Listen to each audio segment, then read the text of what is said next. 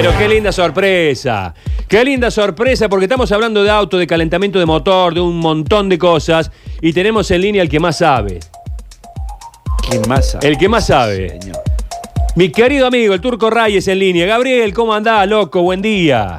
Hola Sergito, qué alegría. A mí me pasó lo mismo, me dio una alegría cuando me dijeron del programa Suceso, así que bueno, buen día a vos, a tu gente ahí, a toda la gente que nos escucha. Un placer escucharte y felicitarte por el programa de Telesergio. Gracias, querido. Eh, ¿Estás recién levantado? No, no. No, no, recién, Este es ocho, no, una hora y cuarto ya. Ah, ya está, ya estamos Lo con... que pasa es que yo, yo soy, eh, sigo en cuarentena, pero me despierto temprano, ¿viste? Está bien, está bien. Grande. Está bien, porque si no, después uno, eh, si se levanta muy tarde, después de la noche le toca conciliar el sueño, etcétera, etcétera. Acá, tiene- acá se produjo una discusión Sí, porque Luchi Ibáñez, que está con nosotros acá, eh, a la mañana eh, calienta el auto. sí. Y yo dije ¿Qué que yo tiene? me levanto, me siento en el auto, pongo en marcha, doy reversa y me voy a los 5 segundos. Bien, Bien. vamos a dividir en dos cosas. ¿A, A qué ver. velocidad te vas? Y manejo en ciudad, 40 en calle, hasta Muy que... bien. Bueno, yo te voy a explicar. Los dos tienen razón. Eh, es, es un poquito mejor, un, un 0,1 mejor que lo que hace. ¿Quién es la otra persona? Luchi Ibáñez. Bien, eh, Lucho. ¿Por qué? Porque el motor hay que calentarlo, no hay duda. Pero hay que calentar todo el auto. La gente a veces comete el error, que no sé si es el caso de Lucho.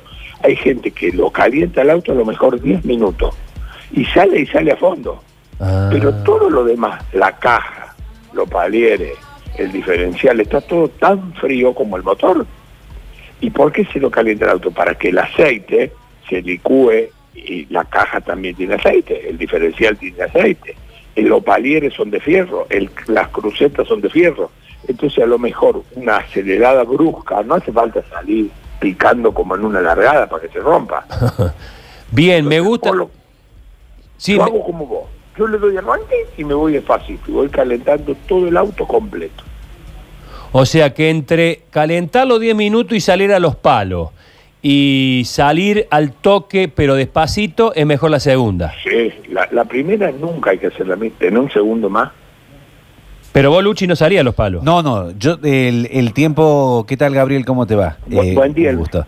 Eh, yo lo que hago es, mi duda era si me parece 15 minutos una exageración. Lo que sí, un minuto, dos minutos, esa era, eh, digo, porque a mí me, me duele más que salir al frío cuando lo encuentro en mi auto que duerme al aire libre, eh, arrancarlo eh, y salir. Eso es lo que le planteaba. Y evidentemente sí algo de idea tenía esto de, del aceite, que el aceite tiene que licuarse un poco, que todo tiene que empezar a funcionar porque en frío, claro, todo se puede romper. Exacto, exacto. Mira, nosotros, tienen un segundito más, ¿sí? Sí, sí, por supuesto. Nosotros en, hace muchos años, ya ahora no, porque ha cambiado todo, pero cuando corríamos en TC, el TC, la Coupe Chevy, el, el Dodge, eran autos que en esa época usábamos palieres, todo original. Entonces cuando hacía mucho, mucho frío a la noche, le poníamos el auto, lo cerramos adentro de los boxes y le poníamos cuatro estufas a cuarzo Oh, para que mantenga los 20 grados durante toda la noche. Entonces las piezas no pasen al otro día de, de estar fría, fría a caliente. ¿Me explico? Sí. sí, sí. que sí. mantengan, pero porque nosotros lo- lo- los deportistas y los corredores somos unos enfermos. Con tal de que el auto vaya una décima más rápido, somos capaces de dormir arriba del carburador, el, el diferencial a la mesa de hemos, hemos hecho cosas para que el auto ande un poquito más que si vos las contás, eh, no, son... Pero bueno, como todo deportista... Contate, que- contate una más, contate una más porque me encantó.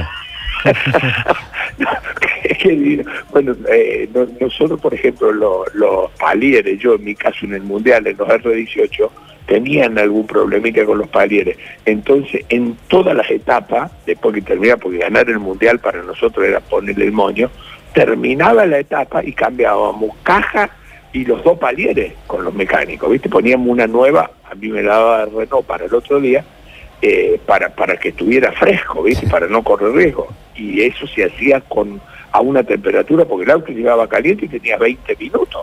Claro. Entonces lo que es cambiar caja, plato embrague, disco embrague, palieres, en 20 minutos todo caliente y los muchachos lo hacían y por ahí después poníamos sin blocante para que patine menos el otro día si llevábamos alguna ventaja para, para no correr riesgo. No, uno hace cosas, viste, por, Claro. por ganar una carrera de auto. Yo siempre digo que un viernes a la noche uno vende la madre, viste, para, para que el, el, el quilombo lo tenés el lunes, que por ahí debe el doble, viste.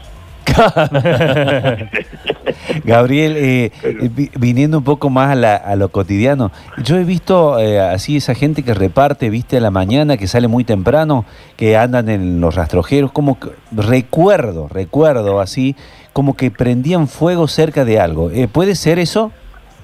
No, bueno, Sí. eso les sabían ah, para, para que arranquen. Sí, para que Había arranque. hacer ra- había que hacer un, ra- arrancar un rastrojerito de eso, ¿viste? Eh, con aceite pesado. Hoy, hoy, está, hoy hay todo tan de buena calidad. Los aceites son espectaculares. Antes era casi grasa lo que llevaban, ¿viste? Claro. Entonces le ponían al lado del motor y, y le hacían como, como, un, como un gas para que arranque más fácil. Eh, Sí, y todas esas cosas ya son más de campo, pero sí, sí. Gabriel, Sí. época de, de cuarentena, de pandemia y nos quedamos sin rally mundial en Córdoba. ¿Qué, qué te faltó a vos sin el rally, digamos, esa, esa histórica costumbre de ir a la sierra, vos en el helicóptero, de seguirlo y demás, y nos quedamos sin rally?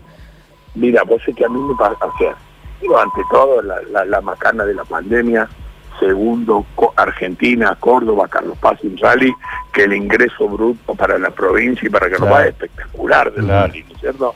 Y, y ni hablar para Carlos Paz, esa es la primera parte. Pero a mí, en mi caso especial, en esta ocasión yo estoy trabajando para Toyota y Toyota es un auto del equipo de, de Martínez lo, trayendo ya y yo iba a hacer 4 o 5 Prime con un auto de eso de World Rally Cup Oh. de auto cero.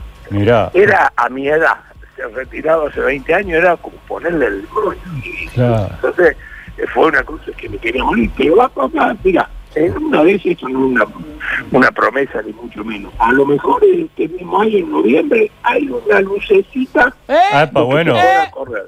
Título, se ¿eh? cayó Finlandia, se cayeron dos reyes. Y si no, el año que viene seguro, y seguro va a estar Toyota y lo voy a poder hacer. Yo O no sea- pierdo la fe nunca, ¿no? Si se acomoda el calendario, Ah. vos decís que puede haber alguna novedad para más para fines de año con el rally mundial Sí. en Córdoba. Sí. Atento, Félix. Sí, sí, porque eh, David Eli es un tipo muy capaz, está laburando a morir para eso. eh, y se cayeron dos rally Finlandia y hay otro más que no me sale ahora el nombre. Ajá. Entonces se podría acomodar el calendario y podríamos tener en noviembre el rally. ¿no? Bueno, Bueno.